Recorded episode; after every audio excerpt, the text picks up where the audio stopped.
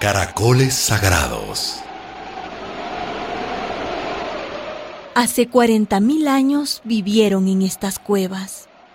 Eran hombres y mujeres prehistóricos que llevaban una vida muy dura. Incansables viajeros en medio de los grandes fríos que azotaban Europa. Estamos en la Dordoña francesa. Este refugio rocoso, conocido como Cromañón, sirvió de cementerio a algunos de nuestros antepasados.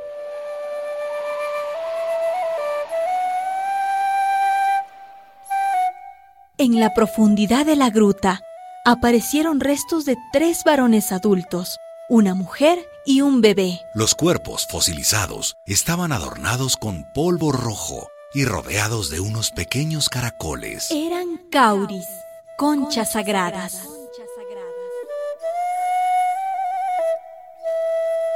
Los cauris son pequeños caracolitos brillantes del tamaño de una almendra. Se encuentran en mares tropicales, especialmente en el Océano Índico. En China los usamos como monedas durante muchos siglos. En la India también, pero además de moneda, los cauris nos servían para jugar al parchís. Desde Senegal hasta Uganda, desde el Sahel hasta el Golfo de Guinea, estas conchitas fueron nuestro dinero hasta hace muy poco. Eh, aquí en África las usamos también para leer la suerte. El brujo arroja los caracoles y los lee según los que caen con la ranura hacia arriba. Con los cauris hacemos collares, pulseras, los ponemos en las máscaras, aseguran buena salud y bienestar. Las mujeres llevamos coronas de cauris el día de la boda. Es el mejor remedio contra la esterilidad. Hace miles de años, en las grutas de Cromañón y en muchas regiones del mundo, los cauris fueron venerados por su curiosa forma. Si te fijas, el cauri parece una vulva. Nuestros antepasados tenían un gran respeto por el cuerpo de la mujer.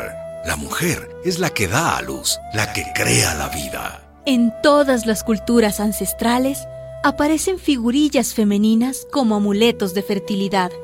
Aparecen polvos de ocre rojo en los entierros, representando la sangre menstrual. Y aparecen los cauris sagrados, representando los órganos genitales femeninos. Reverenciando el misterio de la vida, aquellos precursores de nuestra especie imaginaron a la divinidad como una mujer. Como un útero cósmico del que nace todo lo que existe.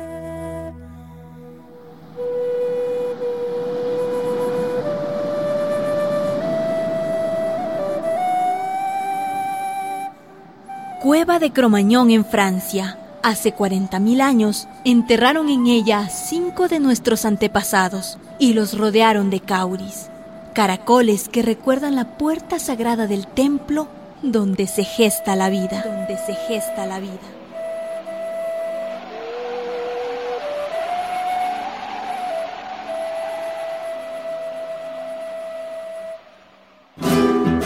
Una producción de radialistas apasionadas y apasionados.